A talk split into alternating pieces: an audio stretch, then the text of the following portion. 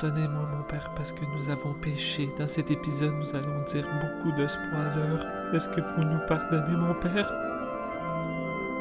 Mon père? Est-ce que vous êtes là? I'll swallow your soul!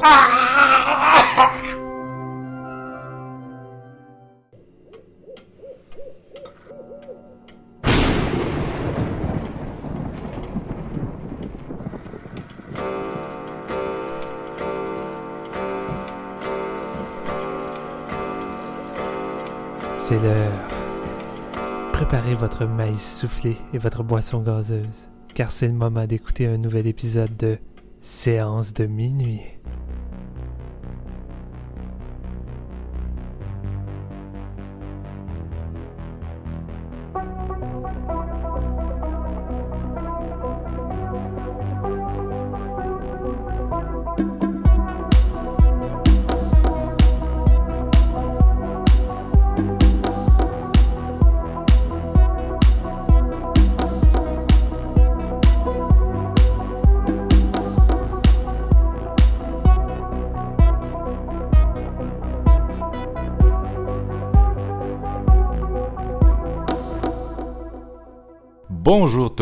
Bienvenue à ce nouvel épisode de Séance de minuit qui lance un peu la saison automne euh, de séances qu'on a beaucoup hypé.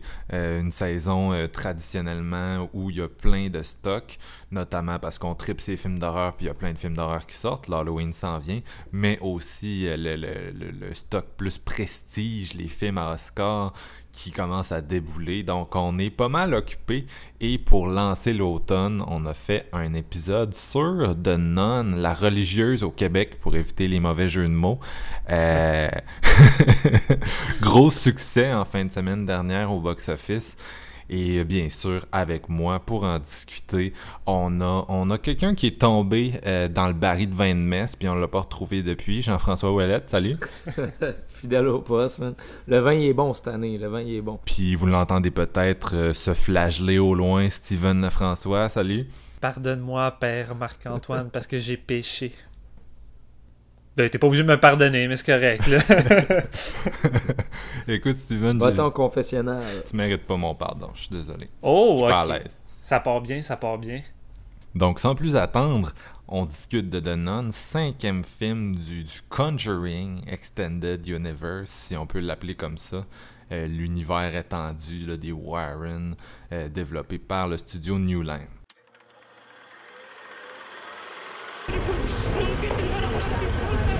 We need to pray now.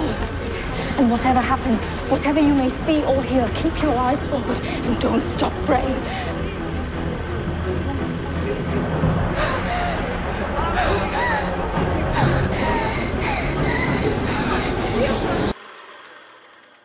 Donc, euh, Nun, euh, qui été euh, réalisé par Corinne Hardy, qui nous avait donné comme premier long métrage The Hollow, que j'avais bien aimé euh, dans le temps. Ouais. Je pense que ça fait trois ans de ça, 2015, si je me trompe pas. Réalisateur irlandais. Euh, C'était vraiment le fun de Hollow. Une famille qui s'en va reclus dans le bois, dans une nouvelle maison pour se faire euh, assaillir par des créatures maléfiques de la forêt. Donc, euh, c'est à voir. Et donc, pour son deuxième, il s'attaque euh, à The Nun, le spin-off euh, du Conjuring Universe, comme euh, Marc-Antoine l'a si bien euh, dit euh, tout à l'heure. Ce film-là met en vedette Tessa Farmiga, une, act- une actrice que j'aime beaucoup, euh, qui, euh, qui a joué dans American Horror Story dans quelques saisons, sinon dans l'excellent The Final Girls aussi, Ouais. il y a deux ans.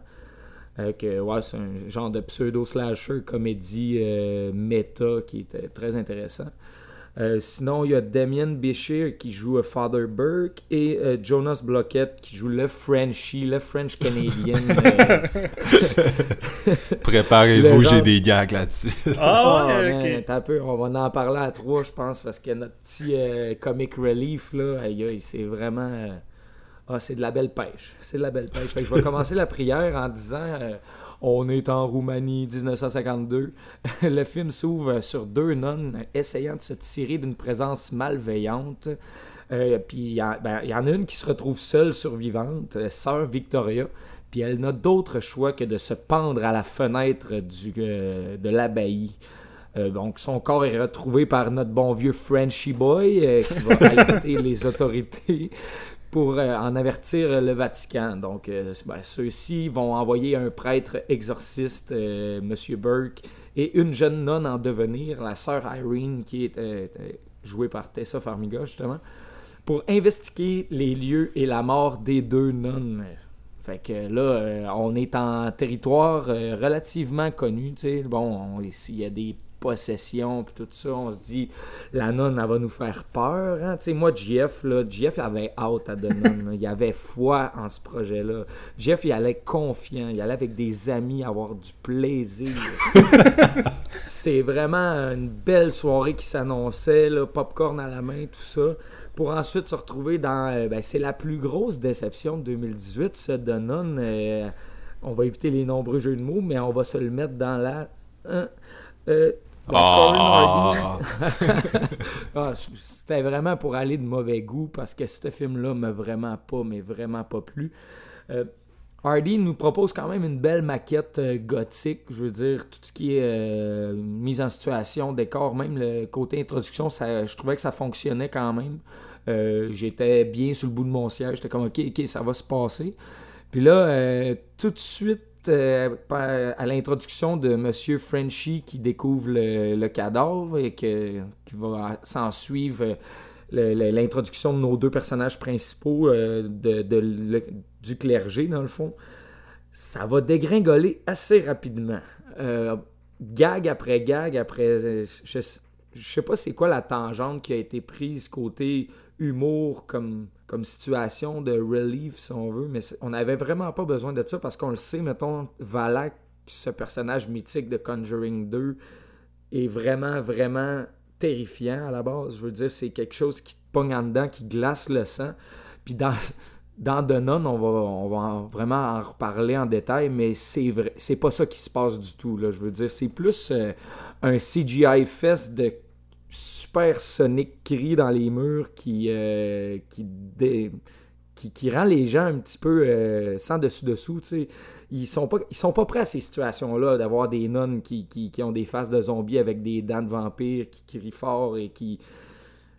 Asti que j'ai haï ça. Je suis désolé les garçons, c'est vraiment le. C'est aussi pire qu'Annabelle 1, puis Dieu sait que que Annabelle 1 j'avais vraiment détesté. là. Vous- vous le même scénariste, hein. Ah, c'est. Je le sais, je le sais que c'est le même scénariste, puis ça paraît. Ça a été écrit sur le coin d'un bol le matin entre deux toasts. tu sais, C'est c'est vraiment. Toi, toi, tous les mauvais scénarios sont écrits sur le coin d'un bol le matin avec. Ben, c'est sûrement qu'ils ont. C'est sûr, c'est la seule moyen de faire un scénario au- autant qui fait pitié que ça, tu sais.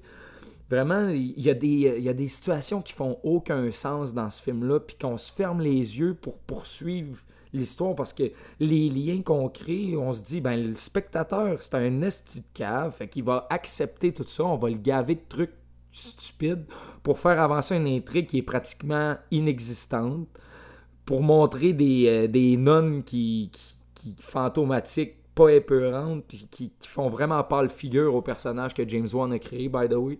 Euh, il doit vraiment être gêné, ce, ce gars-là. Je sais pas s'il va prendre les règnes de Conjuring 3, mais avec tous les spin-offs qui en découlent, il doit être conscient qu'il il réalise des trucs vraiment solides comparé au reste de la, série, si on veut.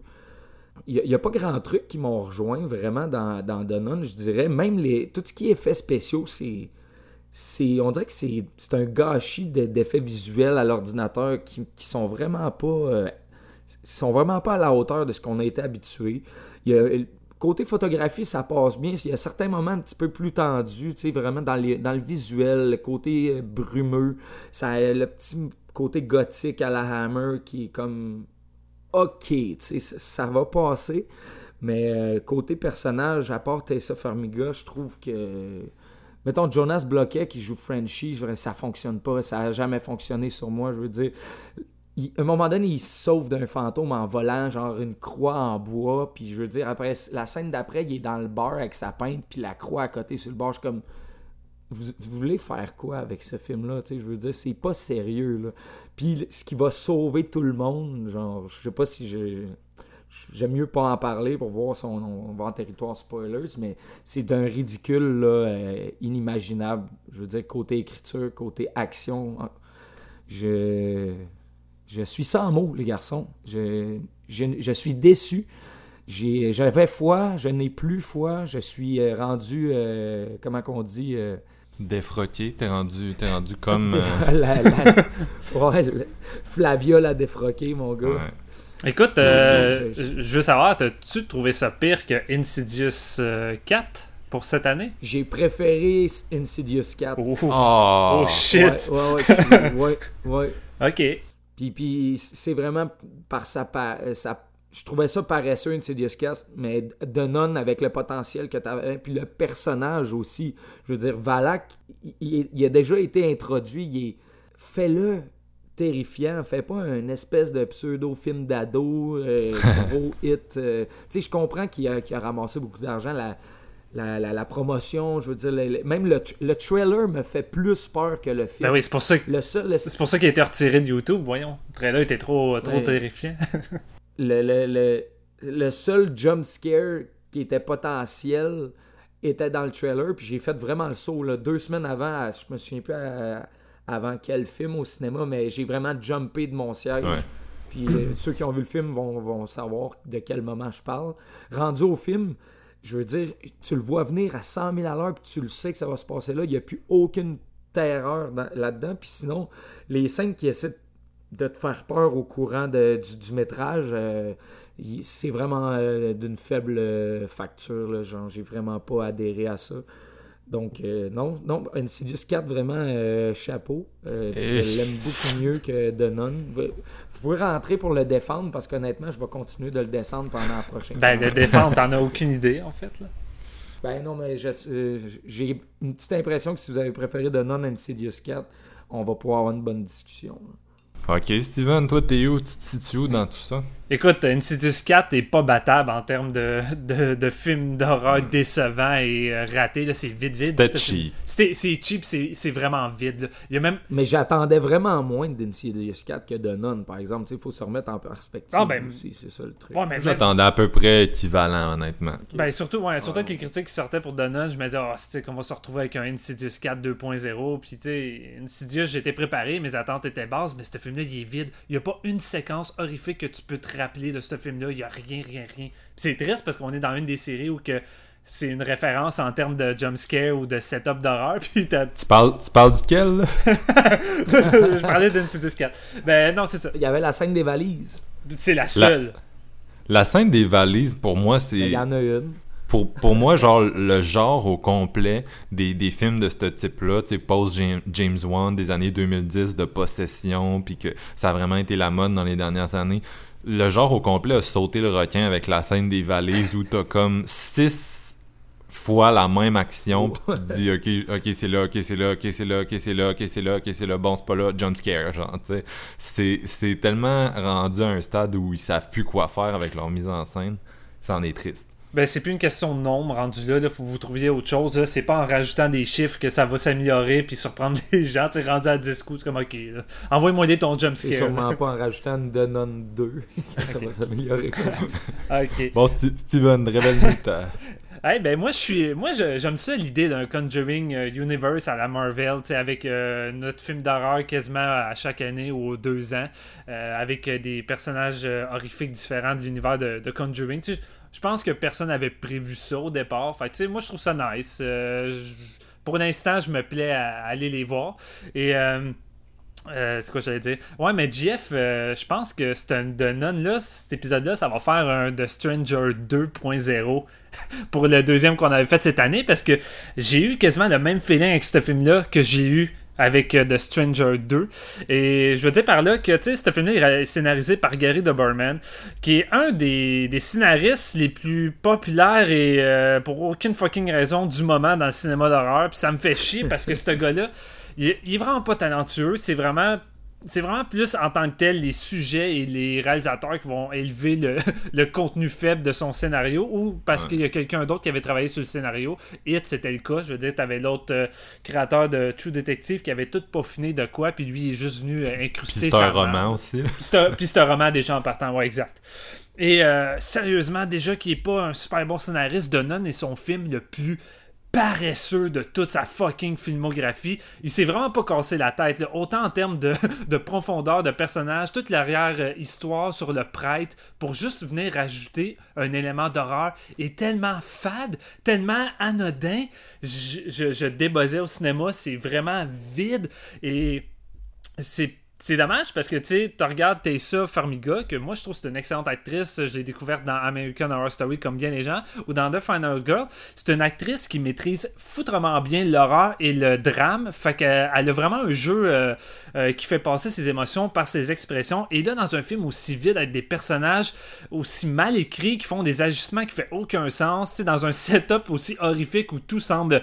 On dirait que ce couvent-là empêche la malédiction, la mort. Il n'y a plus un chat, mais eux sont comme, bon, ben, on s'en vient à l'hôtel. Euh, la vieille madame creepy avec son, espèce de foulard dans le visage nous a dit d'attendre la nuit euh, prochaine pour venir voir les autres. ça fait aucun fucking sens, mais le fait que les acteurs font ce qu'ils peuvent, en tout cas surtout elle, euh, que j'aime beaucoup, je trouve qu'elle a un certain charisme, puis c'est pas mal la seule qui amène un personnage étant soit peu intéressant. Mais c'est un scénario de merde, et ce qui fait en sorte que j'ai.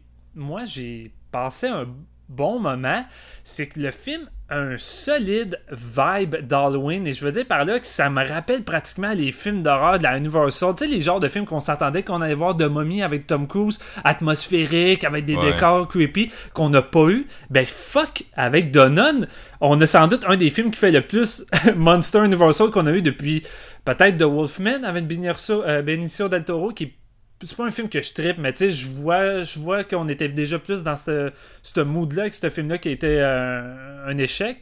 Mais Donon, moi, dès les cinq premières minutes, le premier plan, premier plan sur le couvent avec les croix, la brume, le setup, j'étais comme. Chris, j'aime ça. Et je pense que c'est vraiment ça le plus gros qui vient compenser parce que le problème principal de Donon, c'est que c'est un film dans l'univers de Conjuring qui est zéro terrifiant. À aucun moment j'ai eu peur, à aucun moment j'ai eu de stress et ça fait mal quand on se dit qu'on est dans un spin-off d'un film de Conjuring. Conjuring, c'est son attrait principal. Annabelle 2, euh, c'est un film qui arrivait à créer des, pareil, des, des scènes de tension, des setups parce que le réalisateur était vraiment doué. Et là, je sais pas si c'est vraiment la faute de Corinne Hardy qui rush à créer peut-être une certaine peur ou que c'est le scénario de Doberman qui est tellement haché qu'on n'arrive pas à s'incruster dans une histoire vide avec des motivations vides dans les personnages qui sont pas clairs. L'espèce de prêtre qui se fait envoyer là par le Vatican, mais ça revient jamais vraiment dans le sujet. C'est tout flou parce que le scénariste s'en fout. Lui, il fait la base puis il se dit ben le, restant, c'est le réalisateur qui va le faire. Puis je trouve ça dommage parce que Corinne Hardy, moi j'ai adoré son dialogue. Puis le principal attrait de ce film-là, c'est que c'est un film atmosphérique, féerique, avec des créatures, mais avec une solide atmosphère, une brume. Puis ben, c'est ça que le réalisateur. On la retrouve ici. On la retrouve ici, et c'est ça qui fait toute la force du film. Puis malgré tous ces défauts-là, j'ai l'impression par moment d'être dans un mauvais film italien des années 80, dans le sens que l'acting n'est pas toujours bon, le scénario est confus, on s'en fout, mais euh, c'est compensé par une atmosphère. Puis quand je dis italien, par moment, le film vague en estique dans ces eaux-là. T'as une séquence dans le cimetière avec les croix, puis avec une espèce de zombie non qui semble sortir d'un film de Fulci, puis t'as même un je sais pas si c'est volontaire, mais t'as un fucking clin d'œil de City of the Living Dead, si je me trompe oui, pas. Oui, oui, oui, oui, En tout cas, moi je pense, moi, je pense que c'est volontaire, c'est évident. Et j'étais dans le cinéma, j'étais comme fuck, j'ai un clin d'œil de City of the Living Dead avec le plan de l'appel.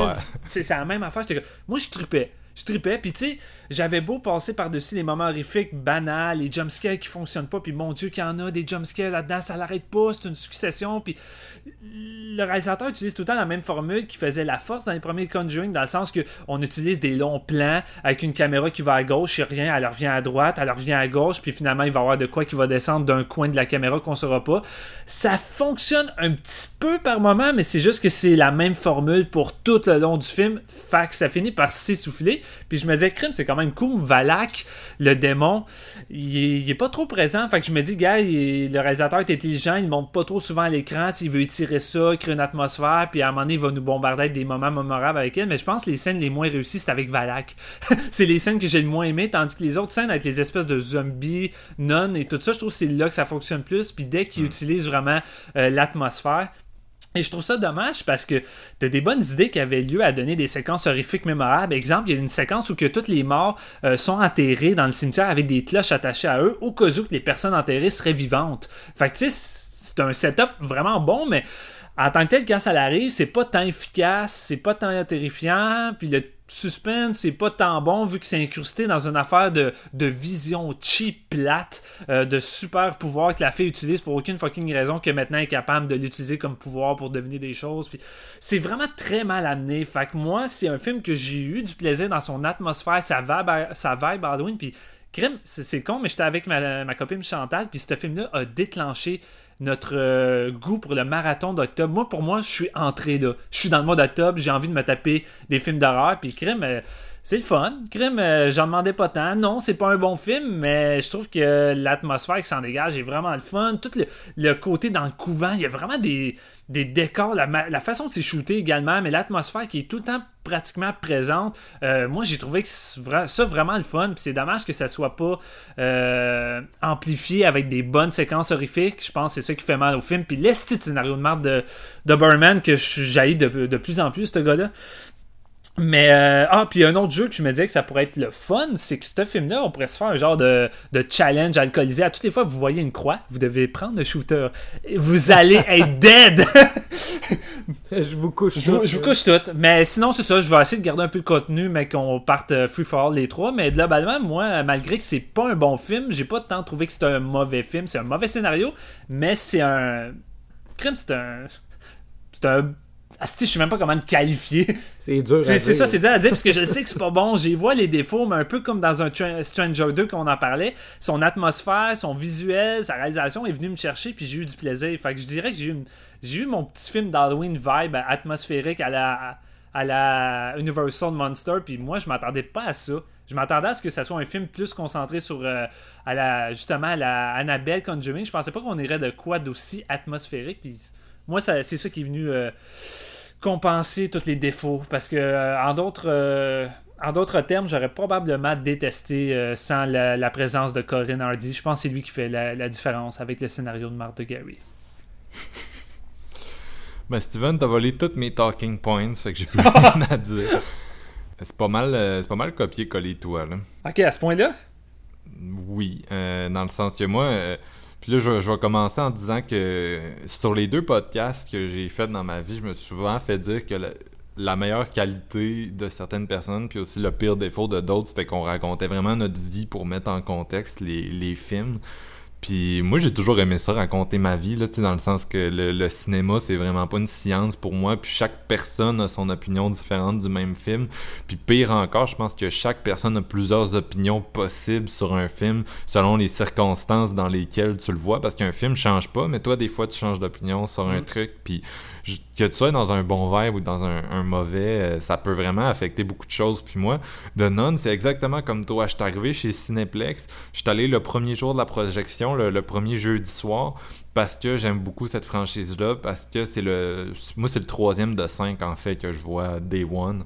Hmm. Puis dehors, il faisait fret. Tu sais, genre fret, genre... Euh, c'est ben, Peut-être qu'à Montréal, c'est pas de même, parce que vous êtes... Euh, c'est à Montréal, puis il fait tout le temps chaud. Mais à Québec, en tout cas, le, au, mois de septembre, le soir, il fait frais. Tu, sens que l'automne arrive, le, la chaleur reste pas quand le soleil se couche. Fait que là, il faisait frais. Tu sens que l'automne s'en vient. Puis je rentre chez Cineplex, un endroit où tout est cher comme la mort. Là. Ceux qui y vont souvent vont, vont, vont, comprendre ma sensation. Puis dans, dans, dans, le Cineplex où je vois, il y a un Starbucks. Puis d'habitude, je m'en fous. En fait, je suis même pas sûr que je savais qu'il existait.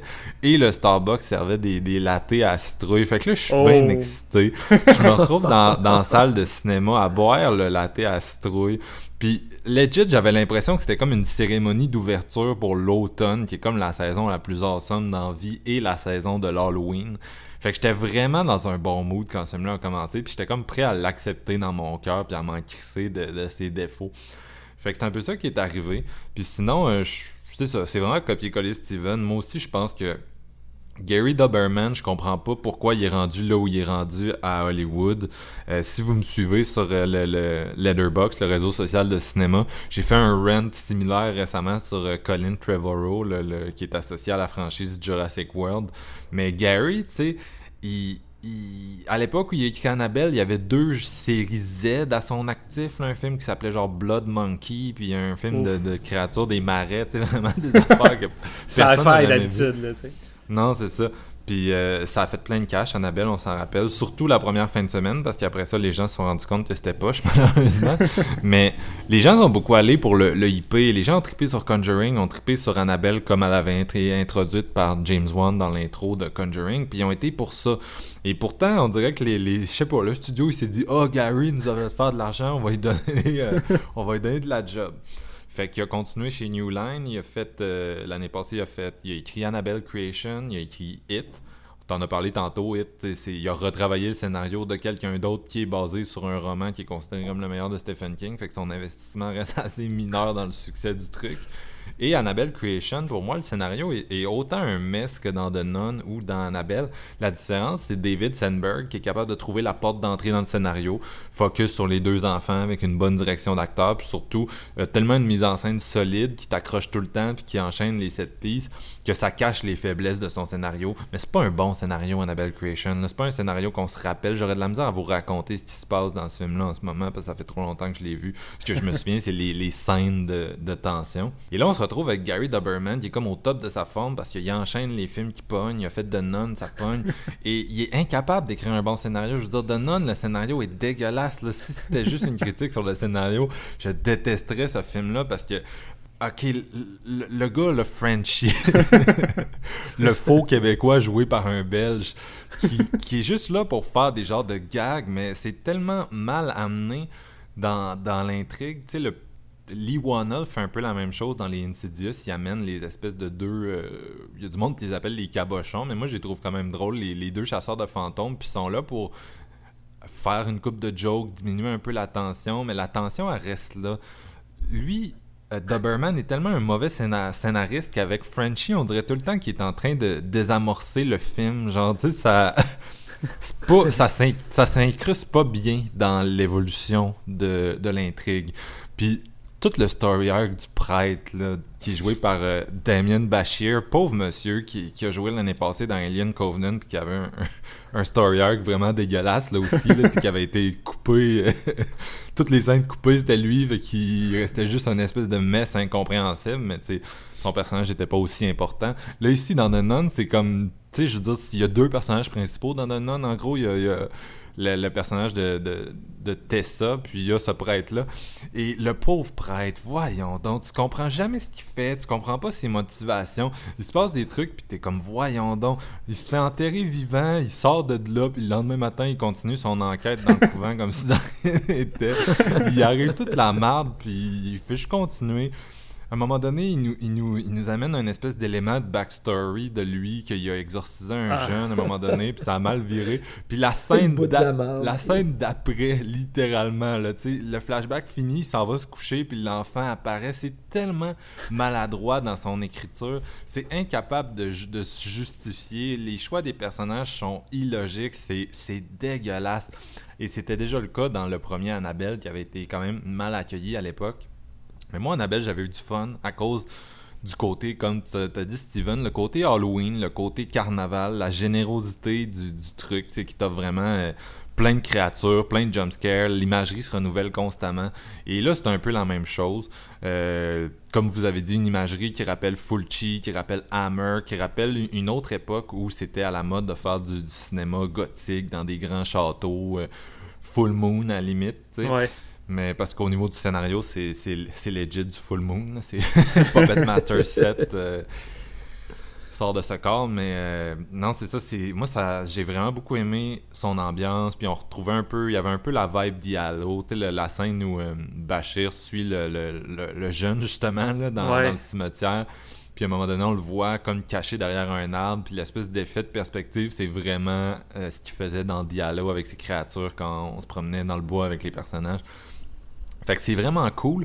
En même temps, la différence entre euh, Corinne Hardy puis David Sandberg, qui l'année passée a vraiment tapé un home run avec le scénario de merde qu'on y avait donné, c'est qu'à un moment donné, sa mise en scène de jumpscare, un peu comme GF, je pense qu'elle a fini par se répéter. Euh, c'est quelqu'un qui joue beaucoup avec un peu le. La plupart de ses jumpscares sont basés sur le même truc, c'est-à-dire des genres de mouvements de caméra où euh, on on joue avec euh, les, des éléments de background. Et moi, je trouve qu'un de ses meilleurs jumpscares arrive au début. Puis même là, il est un petit peu raté, là, c'est pas, euh, pas malade, mais c'est. Euh, il y, a- il y a celui aussi du, du trailer qui est très bon. là. Mais moi, le, le jumpscare que j'ai bien aimé, c'est celui où la caméra elle tourne autour du personnage. Fait que Ouais. Je pense qu'il a fait deux rotations complètes, mais peut-être pas parce que j'ai tendance à surestimer les rotations dans mes souvenirs des films. Je sais pas pourquoi, mais je m'imagine toujours des gros, euh, des gros twists là. En tout cas, ça, ça Non, mais c'est au, moins, c'est au moins deux fois selon mes souvenirs aussi. Ouais. C'est ça, fait qu'il entend des bruits, puis il y a comme deux rotations complètes autour de, de Frenchie, puis à un moment donné, c'est euh, bien sûr, on, cherche partout autour de lui l'origine de la, le son, en tout cas. Puis bien sûr, c'est comme quelque chose qui tombe de par-dessus lui, tu qui rentre dans le frame, c'est euh, la, la nonne qui s'est pendue. Puis ça, j'ai trouvé ça efficace. Le problème, c'est qu'après ça, on dirait que c'est tout le temps des, des, des petites répliques de cette scène-là, mais en moins fonctionnel. Fait que je trouvais que, mettons, son, ses jeux de caméra, il établissait une bonne ambiance, mais les, ce qu'il essayait de faire, les jumpscares, ça, Ça marche non, pas. pas Ça n'a pas, ça a pas d'impact, c'est ça qui est plate.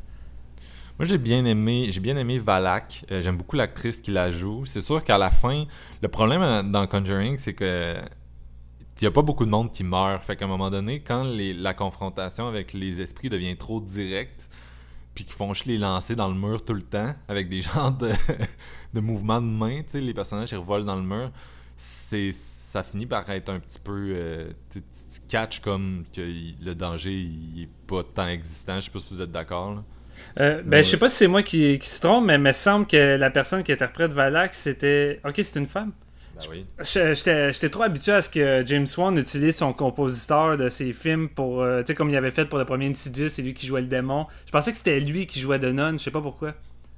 T'as lui qui jouait le démon, je pense que c'est lui qui jouait la, la femme, son compositeur, non? Ah non, non, t'as raison, t'as raison, c'est le démon, excuse-moi. C'est ça, je, Euh. pensais que c'était lui qui faisait de non, je me suis trompé, non? Euh, Finalement, finalement t'as raison. non, non, non, non, sinon ça commencerait à être un petit peu... euh, tu sais, je comprends que c'est beaucoup du make-up, là, mais il faut que tu changes la morphologie faciale puis tout, sinon à un moment donné, ça finit par être redondant. Mais non, c'est une femme qui joue Valak, puis euh, c'était elle aussi qui la jouait dans le ou la, le démon, je pense c'est masculin, là, mais qui jouait la, la nonne dans, dans Conjuring 2, là, c'était la même actrice. Je pense en gros qu'elle a pas tant de scènes euh, terrifiantes ou mémorables, mais qu'est-ce que j'aime, c'est vraiment les, les, les scènes qui la présentent à chaque fois. Tu sais, c'est comme au début, t'as un moment dans un long couloir avec des chandelles, puis là, t'as son thème musical euh, qui embarque, qui est vachement efficace, puis qui semble sortir Ouais.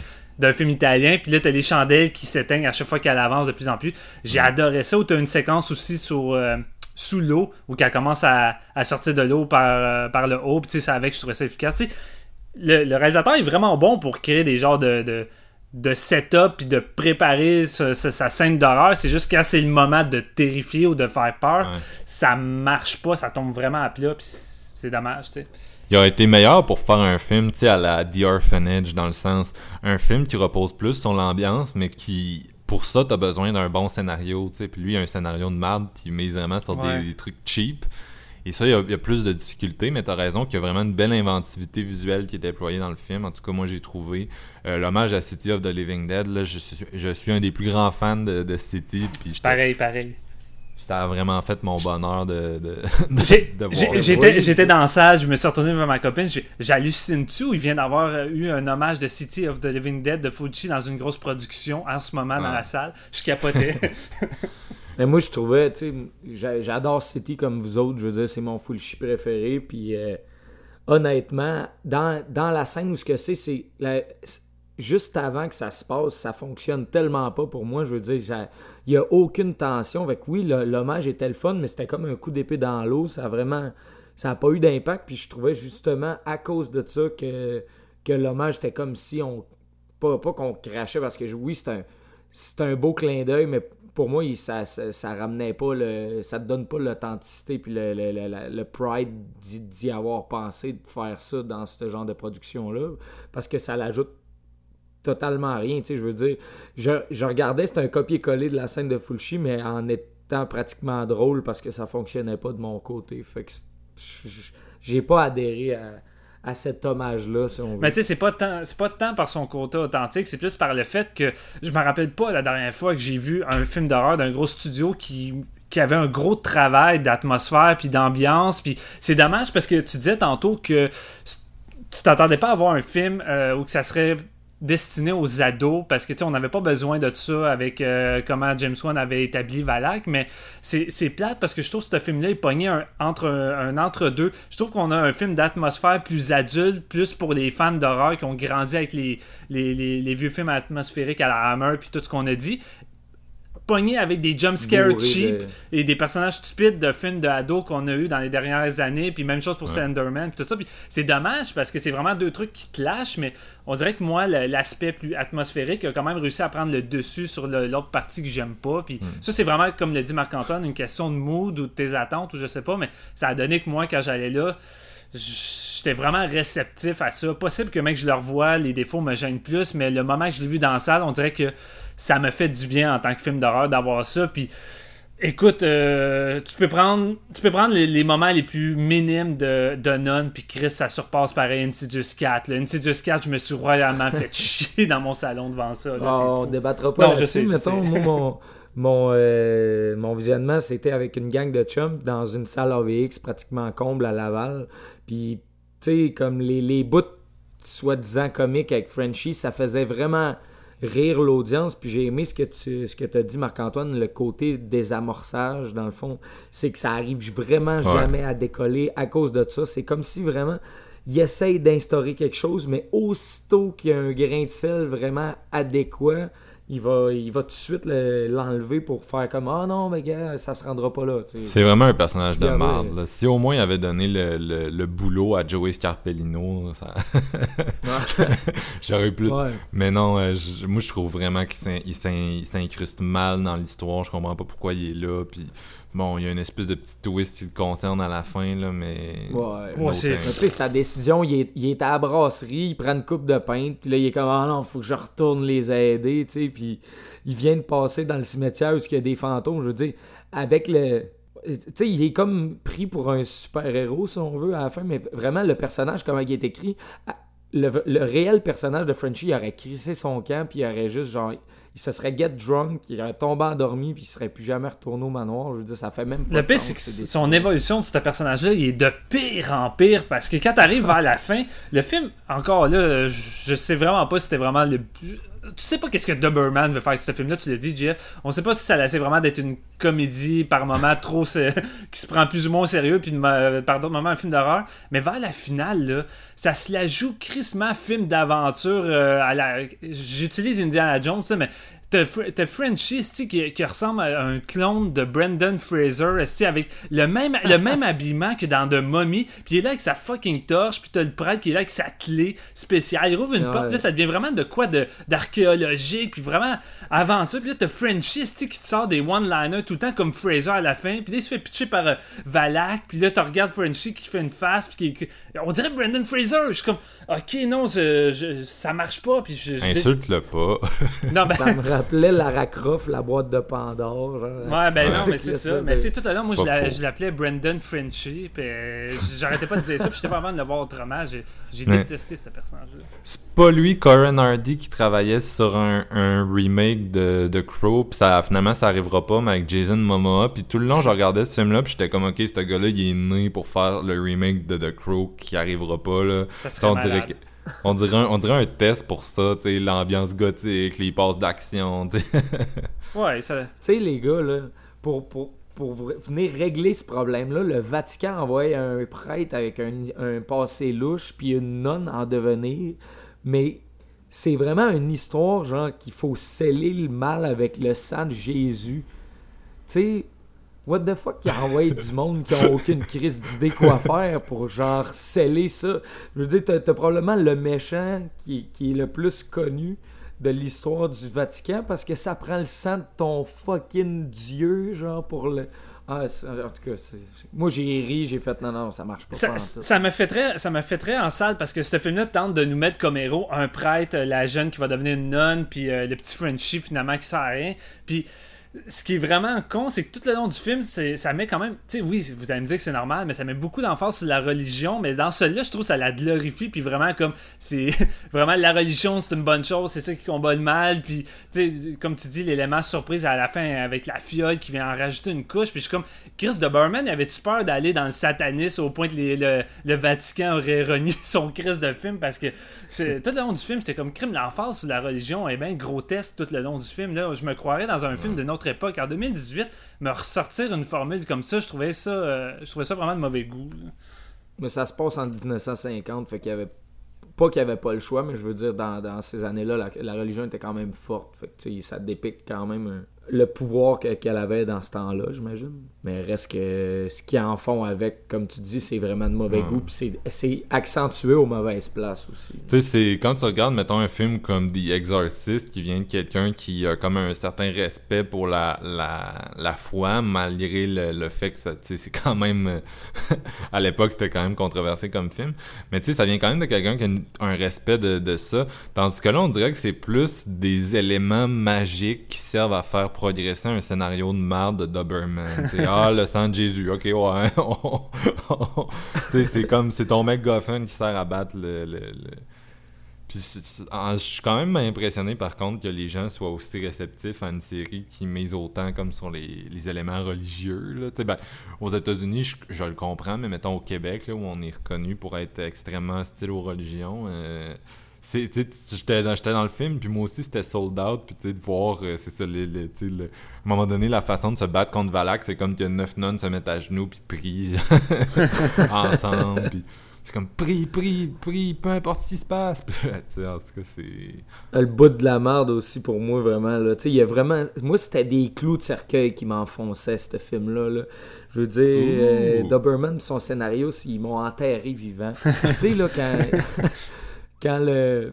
il- Le prêtre réalise que la clé, là, euh, la, la statue pointe vers euh, blablabla, je me souviens plus comment ils disent ça, ils se virent la tête avec le plan de caméra, puis il y a un trou, puis ils sont comme, ok, on va mettre la clé là, puis ça va nous- Ah, c'est tellement des, des, des portes de sortie faciles d'écriture, là, je veux dire, ça me, ça me saignait les yeux. là. Tu sais, la manière c'est shooté cette scène-là, c'est insultant pour le spectateur parce que, ben, en fait, c'est insultant pour les personnages du film qui sont écrits comme des cons parce que, en tant que spectateur dans l'écran, tu le vois l'espèce de lumière qui va vers le doigt, qui va vers la porte. Fait tu sais, quand tu rentres dans une pièce sombre, tu vois juste ça, la fucking de lueur qui va vers le doigt, qui te montre le, ou qu'est-ce que tu dois faire. Puis là, t'as juste les deux autres personnages qui sont comme, ah ben là, euh, je sais pas qu'est-ce qu'il doit faire, euh, c'est quoi qu'il faut regarder. Puis t'as juste le prêtre qui est comme, j'ai trouvé, regardez le bout de doigt de la statue, il y a une lumière lumineuse et ça se dirige vers cette porte. Puis j'étais comme, calique. Ah non, Il a c'est de livres, lui. Puis quand il, a- tu sais, quand il arrive dans, dans le sous-sol, puis genre avec tout ce qui leur est arrivé, premier réflexe, il faut se séparer pour trouver, genre, ah, c'est ça. Toutes les nonnes sur place sont mortes, tuées par un démon, puis ah, séparons-nous, ah non, là, arrête, tu sais. Il, il éclaire-tu vraiment la raison pour laquelle c'est le personnage d'Irene qui choisisse, qui est, tu sais, est comme une pas nonne encore, puis elle, elle, elle sent... Je, je comprends pas le choix de, de ce personnage-là. À un moment donné, c'était un peu flou. là. C'est peut-être à cause de ses skills de vision.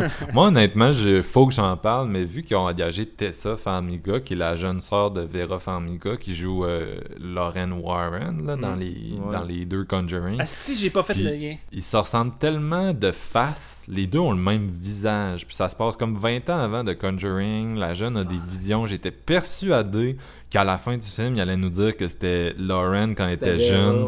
Puis que c'était ça son, son passé. Que sa, sa vie euh, de, de chasseuse de démons ou tu sais, de, de- avait commencé comme ça. Puis j'étais comme, ok, c'est bon. sûr qu'ils vont faire ça. Puis ça finit. Puis je- non. Puis je, je- je suis comme, ils vont-tu explorer ça moi, dans la suite? En écrivant, Non, Puis- il s'est dit genre, hey, je peux pas faire ça, man. va le- Ils vont vraiment me renier. Si Ben non, il s'est dit, Chris, je peux pas faire ça, c'est trop un bon élément, c'est- je suis pas habitué à ça. Mais c'est écrit, tu sais, genre, ça me faisait capoter. Ils ont la même face, c'est quasiment des sosies. Fait que, est-ce qu'elle a juste eu le gig parce que c'est la sœur de Vera, puis Vera a dit au studio, ah, euh, pouvez-vous caster, euh, pouvez-vous caster Tessa, puis ok, cool. Parce qu'ils ont la même face. Genre, ils ont, ils ont- mettez-les côte à côte, ils ont la même face, c'est juste que Tessa, elle a comme 15-20 ans de moins que sa sœur. Fait que ça, ça a vraiment l'air plus jeune, mais ils ont la même face. J'avais jamais remarqué, c'est toi qui viens de m'éliminer, mais là j'y pense, puis Ouais. c'est vraiment vrai, mais aïe, j'ai un choc là. J'ai j'ai jamais fait le lien, j'ai vraiment un choc. Fait que euh, non, ça, ça a pas l'air d'avoir rapport. Avez-vous des trucs que vous souhaitiez ajouter? Je pense Personne? que non, je pense que j'ai plus rien à dire. Honnêtement, euh, on s'est concentré pas mal sur les points positifs et négatifs. là. Moi, euh, en dehors de l'atmosphère et tout, euh, le reste, c'est c'est d'un ridicule. Moi, ça arrive souvent que je suis capable de passer par-dessus un scénario, mais celui-là, euh, va, désolé, non, je l'échappe, man. Je suis pas capable. Les Irlandais ont comme la même malédiction que les autres réalisateurs européens, dans le sens que depuis comme... Avant ça, des films d'horreur irlandais, on en entendait peu parler, mais depuis 2005, il, en- il s'en fait beaucoup, à peu près un ou deux par année, probablement... euh, tu sais, ça doit être un peu comme au Québec, du financement national, puis à un moment donné, ils ont décidé de donner un peu plus de cash pour les films d'horreur. Puis il y a beaucoup de, de jeunes réalisateurs qui ont apparu avec un premier film ou deux films en Irlande, puis qui après se sont exportés. Il y en a une couple qui sont venus aux States. Puis on dirait qu'il y en a pas beaucoup pour qui ça a bien fonctionné, le, le, le switch. Puis Corin en est un. Euh, il y avait aussi eu, euh, je sais pas comment prononcer son nom, Steven, t'étais un fan, euh, Siren Foy à l'époque, qui est devenu faire Sinister 2 après Citadel, euh, qui avait été réalisé en Irlande. Ah ça oui, faire Sinister 2, puis ça avait été un gros flop. Euh, Billy O'Brien qui est venu ici puis qui a fait euh, I Am Not a Serial Killer que moi j'aime beaucoup. Ça, ça a été un, meilleur euh, un meilleur move. Mais non, c'est ça, il y en a, y en a une coupe que eh, ça, ça le, move euh, ne fonctionne pas. Fait que je souhaite une meilleure suite des choses à Corin, là, qui a quand même un, bon potentiel. Mais il y a que je trouve bizarre. Je me demande vraiment sur le cahier des charges s'il y a un nombre minimal de jumpscares qu'il doit avoir dans un film de Conjuring ou spin-off parce que c'est plate, mais Valek, Valak, Valek, je me mélange entre le vampire de John Carpenter.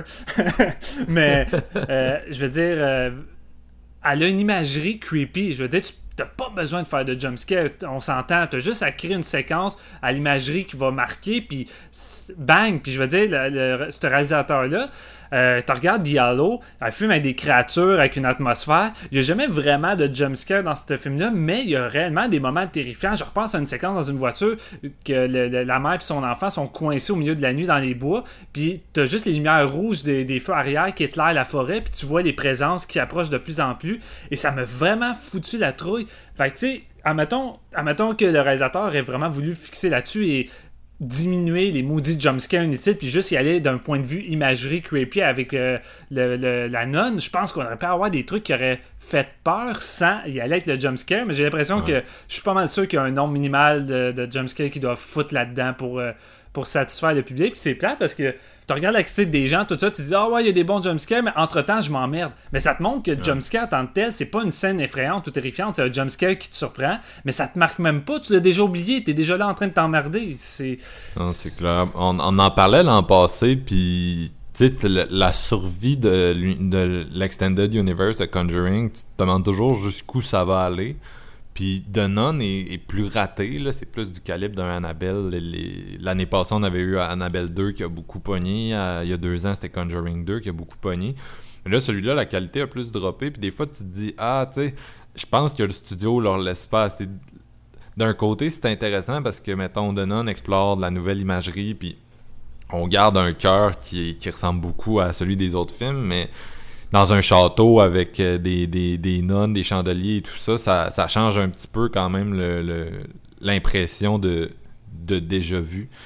Ouais. J'ai quand même l'impression que s'il continue comme ça avec des, des petits films mineurs écrits par Gary Doberman, ça peut vite tourner en rond là, parce que des scénarios tout croche, puis euh, la- comme tu dis, Steven, les jumpscares, ça reste, ça peut devenir cheap. Comme on en, on va reparler d'Insidious 4, Insidious 4 est devenu cheap, parce que il y a, des jumpscares qui ont l'air juste obli- obligés, des passages obligés, puis à un moment donné, c'est c'est comme le reste. Faut que ça devienne, faut quand même que ça devienne organiquement, je pense là. Quelqu'un comme James Wan reste le king du jumpscare. Ce gars-là est capable, d'en- t'es capable de, je l'invite dans mon salon puis il va être capable de, stager un jumpscare en 5 minutes. là. Mais c'est- pas si facile que ça d'en faire aux 5 minutes comme si c'était une comédie. Puis qu'au lieu d'avoir des grosses jokes qui font rire tout le monde, c'est des gros jumpscares qui font capoter tout le monde. C'est plus facile à dire qu'à faire. Puis à un moment donné, j'ai l'impression que si. Tu sais, un film comme The Nun, c'est comme tu as dit, serait peut-être mieux de juste gagnerait à construire son ambiance puis à avoir genre 3-4 bons jumpscares que d'en avoir euh, 16. 20, là, tu sais, ouais, c'est ça. 20. Puis c'est. Puis, tu sais, ce qui fait autant la force aussi des Conjuring, on l'a déjà dit souvent, mais tu sais, oui, les jumpscares, réalisations de James Wan, mais c'est surtout que James Wan prend le temps de développer puis nous, nous faire aimer les personnages, c'est la grande force. Puis, tu sais, malgré que Conjuring 2 a une formule tellement classique et épurée, ben, crime, ça, ça, for- ça fonctionne pareil parce qu'on aime la famille, on aime les personnages des, des, des Warren, même si dans la vraie vie, tu détestes Marc-Antoine. Ils ont réussi à te faire aimer les Warren, imagine.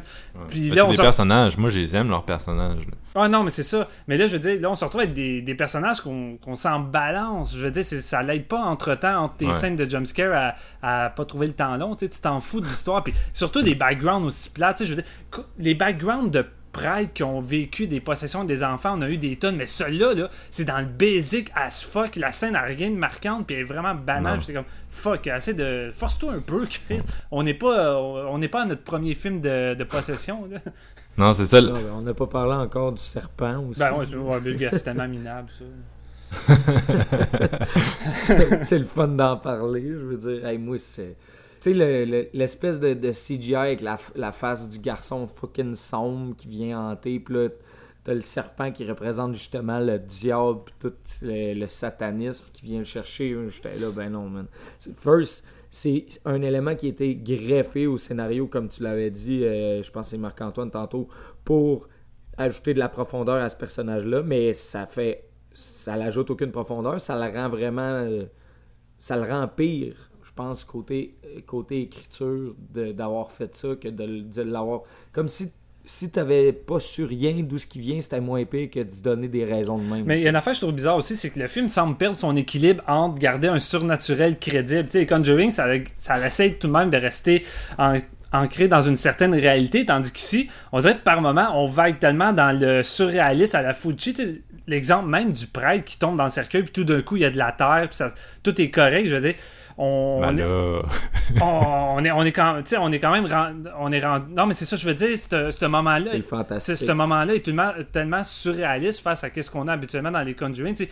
Je veux bien man, il y, il y a des démons qui lancent le monde partout, qui possèdent le monde. Puis, Conjuring, ça a toujours été grotesque. Puis le, le style James Wan, c'est ça. Puis c'est pour ça, je pense que le monde aime ça. C'est coloré, puis tu fous des démons dans ta face.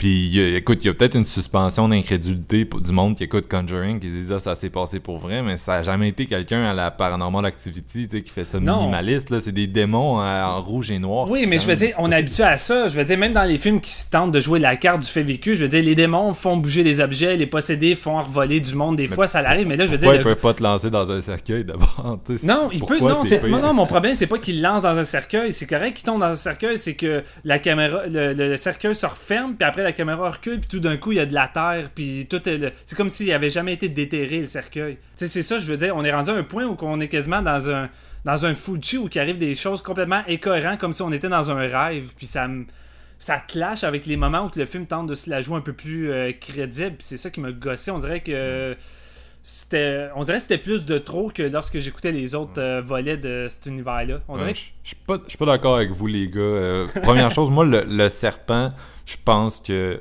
David Sandberg aurait eu ce film-là, puis il aurait été capable de te faire une petite bonne scène de serpent, puis on aurait trippé, puis il aurait même eu un spin-off sur le serpent. Ouais, mais c'est- là, on parle de Corinne Hardy. Non, puis de- Je le sais, mais tu sais, les... c'est ça les scénarios de Gary Doberman. C'est des gros fourre-tout, puis il faut que tu sois capable d'en, sortir le mieux. Mais ça, ça demande des personnes qui sont crissement visuelles. Tu sais, James Wan aussi aurait pu te faire un bon jumpscare de serpent, puis ça aurait été malade, puis on aurait Ah oui. Puis, puis c'est ça, mettons, Annabelle 2, c'est que Stenberg réussit tout le temps à se réinventer. Un moment donné, il sort un épouvantail de son chapeau, puis oh, le, le- le- tu sais, c'est l'épouvantail, puis on fait une grosse scène d'épouvantail, puis elle, elle est vraiment creepy, puis moi je trippe, puis après ça, on passe au, au numéro suivant. Ouais, c'est vrai. Puis, le, puis le, c'est ça, l'affaire d'enterrement, c'est vrai que c'est plus. euh, c'est vrai que c'est plus onirique parce que comment est-ce que ça peut être logique physiquement d'être enterré mais sans que la terre ait été déplacée? En même temps, ça me dérange pas. Tu sais, on a affaire à Ben, un c'est ça, je démon je surpuissant. trippais dans la scène. Fait que, c'est pas de quoi qui m'a dérangé au bout du compte. C'est juste que quand tu sors du cinéma, tu discutes du film, ben, tu là, je fixais un peu plus sur des éléments qui, en temps normal, ça me dérangeait. là. On dirait que ça, ça me. Tu je demande pas de logique à ces films-là parce qu'ils sont tellement over the top, puis je crois tellement pas que, mettons, le, le- les pouvoirs du démon, s'ils sont inégaux d'une fois à l'autre, c'est pas des affaires qui me dérangent. Ça me dérange plus, mettons, dans, dans un film à la Paranormal Activity où le- ce qui me plaît, c'est le, le minimalisme. Fait que si à un moment donné, tu, tu décides de quitter le minimalisme, ça me rend triste parce que ce que j'aimais de tout ça, c'était le côté oh my god, ça pourrait m'arriver, mais je suis persuadé que si une hantise Ouais. m'arrive, ce sera pas comme dans The Nun. De toute façon, analyser d'un point de vue cohérence un scénario de Doberman, déjà là, je perds mon temps. Fait que je devrais juste arrêter. Ah non, mais moi, ça m'a vraiment purgé. Par exemple, le prêtre, les décisions qu'il prend. euh, non, tu tu te fais enterrer vivant, tu reviens le lendemain, tu parles à Dark Sidious, la vieille nonne assise dans sa chaise, euh, derrière un voile que tu vois pas son visage, puis tu prends tout ce qu'elle dit pour du cash comme si t'avais pas, t'étais pas passé à un cheveu de mourir le soir d'avant par une entité euh, surnaturelle. Tu sais, ça, ça, ça me gosse plus que les, les capacités du démon parce que ça, ça me demande de me mettre dans la tête d'une personne qui clairement est juste et n'est pas une personne n'est pas n'a pas les, des raisonnements logiques explicables fait que ça ça Ouais. me fait plus chier Vous avez mis le doigt de- dessus, par contre, le- pas mal la, me- la meilleure scène de Froust, quand on parlait justement que, que Valak, l'entité en tant que telle, t'as pas besoin de mettre de jumpscare pour, euh, pour créer euh, une peur euh, chez le spectateur. La scène que vous aviez nommée où ce que les, les chandelles s'éteignent puis qu'elle avance, ça, c'est du Valak Ouais. que j'aurais aimé avoir pendant une heure et demie. Et non, justement, des, des, des espèces de cris. Des cris de lion, tu sais. À chaque fois, c'est un cri de lion, puis ça gosse. là. j'ai Ouais, adoré la direction photo de ce film là Ouais, le clair obscur C'est le point fort, hein, oui. Il y a toujours une espèce de petit. C'est c'est vraiment en noir, mais il y a toujours un petit rouge dans, dans l'abeille. Fait que tu sens vraiment le côté démoniaque. Puis quand ils s'en vont dans le cimetière, on nous sort quelque chose de assez différent. Mm. Ah non, c'était Bleuté. une- un, un beau. euh, un- ils ont vraiment bien joué avec la texture de la lumière. Puis ça, c'est quelque chose que j'aime, que je réalise que j'aime beaucoup dans les films d'horreur. Moi, une bonne direction photo, ça peut facilement euh, faire monter ma note d'un cran. C'est pour ça que je faisais la comparaison avec Stranger 2. Je trouve qu'on a vraiment les mêmes qualités et défauts pratiquement. là. Ouais, c'est vrai que euh, Stranger 2 avait une direction photo magnifique puis un scénario euh, Merdique. complètement stupide. Euh, j'avais, j'ai plus eu de fun devant Strangers 2 que devant The Nun. Mm. Euh, j'ai été vraiment dur sur The Nun. Correct, je m'en rends compte en parlant avec vous autres, là, mais vraiment, là, il- ça aurait... Je pense que ça aurait été quand même relativement facile de faire mieux que ça. Ouais. Ouais. Je sais pas si vous me ouais. comprenez, mais il y avait il y a, il y a des éléments même sur papier qui font pas de sens, mais qui auraient été Mm. plus le fun à voir à l'écran fait différemment ou par la peut-être par la patte d'un autre réalisateur, Ouais. ou je sais pas. D'un autre scénariste, surtout, parce que c'est ça qui est dommage. On voit qu'ils veulent partir une franchise de non, puis clairement, avec le- la performance du premier au box-office, il va en avoir au Ça moins un deuxième. là. Puis t'introduis euh, Tessa Farmiga, Damien Bachir, ça aurait pu être les, les- les nouveaux Warren de cette euh, storyline-là. Ouais, vraiment. Euh, Il y, a, il y a- il y a de quoi, tu sais, il y avait de quoi explorer, mais le scénario est tellement boboche que tu sais, tu me ramènes jamais ces personnages-là et je m'en foutrais. Et c'est ultimement ça nuit au studio parce que c'est eux qui auraient, tu sais, c'est eux qui auraient pu construire du capital là-dessus puis se partir une, une franchise sur le side. Puis ça aurait pas été si difficile, ça aurait pas eu besoin d'être si différent du hotline qu'on on avait là, euh, du, du- de l'abeille hantée, puis il se passe des trucs dans le cimetière et tout. Il aurait juste fallu. euh, bâtir les personnages un peu avec un peu plus de profondeur. Non, c'est ça. Le... Parce que là, tu peux repartir avec la nonne, puis mettre d'autres personnages, puis me la mettre dans une autre situation, puis tu dis même pas que c'est ça se suit, whatever. Ouais. Puis ça va tout le temps fonctionner, parce que nécessairement, t'as pas mis les bases assez solides. Mm, non, c'est ça. C'est ça. Moi, c'est ce scénario-là me rappelle quand j'étais au cégep, puis j'ai une remise de travail le lendemain matin, puis je commence mon travail à 8 heures le soir, puis finalement, j'ai une note pas mais tu sais, clairement, j'aurais pu avoir mieux si je m'étais forcé, mais je, je sais que c'est facile comme comparaison, mais c'est un film qui est vu par des millions de personnes, puis je le regardais de non, puis je me disais, regarde, au niveau du scénario, j'aurais été capable de faire ça. là. Ouais, mais le pire, c'est peut-être lui s'est donné à fond. là. Ben, je, je je sais pas, mais... Il s'est donné à fond, ça fait pitié en esti. Il, il y en a plein de personnes qui se donnent à fond pour euh, avoir un film à Hollywood puis que ça arrive jamais parce que plein Ouais. de raisons puis clairement il y en a beaucoup qui auraient qui gagneraient à être les personnes qui écrivent les prochains films du Conjuring Extended Universe à la place de Gary, qui malheureusement va écrire et réaliser Annabelle 3. Oh, que, bonne, bonne chance. Ouais. Mais moi, peut-être que peut-être qu'à la réalisation, va, on va, nous sortir des talents Ah ouais. cachés, puis il va. ouais. Tu sais, mettons, là, c'est peut-être en, en mettant la main à la pâte que tu es plus capable de. de d'adapter tes scénarios. Je m'imagine s'il y a juste de la misère à l'écrire, puis le monde apprenne ses scénarios pareil, puis là, il, il fait un esti de truc fou avec ce qu'il a en tête. là. Ça pourrait être solide. Écoute, j'y souhaite parce que si euh, sa, sa mise en scène est poche, euh, je, vais, je vais être déprimé. Je n'irai même pas le voir au cinéma. Mais le- c'est ce mode de non, ultimement, me rappelle beaucoup Annabelle que j'avais vu à l'époque. Puis c'était un peu la même chose. Tu, le scénario se pitchait dans, dans tous les sens. Mais il, te sortait tellement d'affaires avec des, des, euh, une secte à la Manson qui attaquait les personnages au début. Puis après ça, tu déménageais. Puis tu te retrouvais dans un Rosemary's Baby. Tu allais dans le sous-sol. Il y avait des démons à la Insidious. Puis le démon, cette fois-là, je pense, était joué justement par euh, Joseph Bichara, là, que tu parlais Ouais. tantôt, Steven, le compositeur de la musique d'Insidious Conjuring.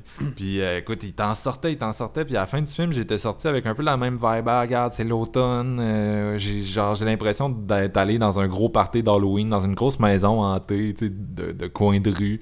J'ai aimé la vibe que ça m'a donné, mais c'est tellement idiot que je le reverrai pas. C'est quoi ta note? Moi, c'est un 2,5 sur 5, Oh. messieurs. Toi, Steven? Écoute, euh, c'est pas le genre de film que je vais voir souvent ou que je suis pressé d'acheter, mais tu sais, le film passerait à Frisson TV au mois d'octobre, je serais partant pour l'écouter parce que je trouve que ça te met dans le mood, puis euh, c'est quand même agréable. Fait que moi aussi, un 2,5 sur 5.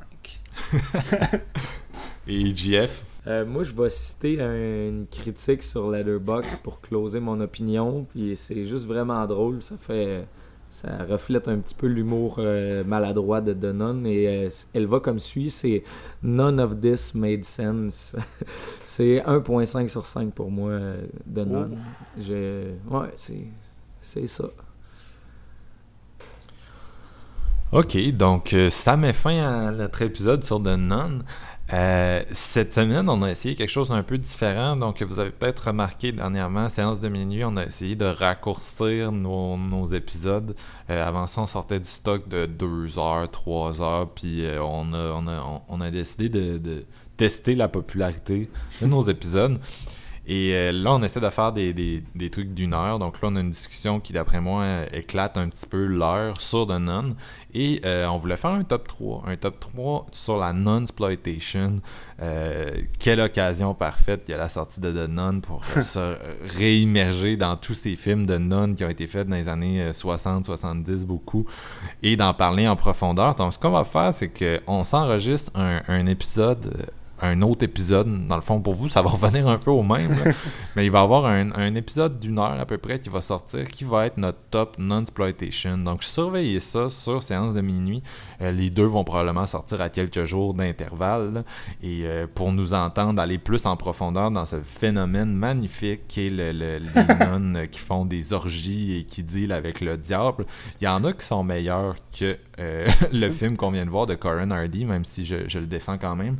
Mais euh, il y a vraiment des grands classiques dans le genre, donc euh, on, va, on va en parler euh, dans, dans cet épisode-là. Si vous avez en- envie là, de vous monter une petite watchlist ou de, de découvrir quelques titres, on va probablement amener une coupe d'affaires qui vous disent possiblement rien pantoute. Donc, merci beaucoup les gars d'avoir participé à cet épisode sur The Nun. Yes, je suis prêt maintenant pour les euh, futurs films d'horreur pour le mois d'octobre.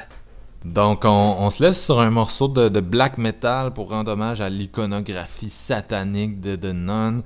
Donc, un morceau de Xastur euh, qui se nomme Walker of Dissonant Worlds.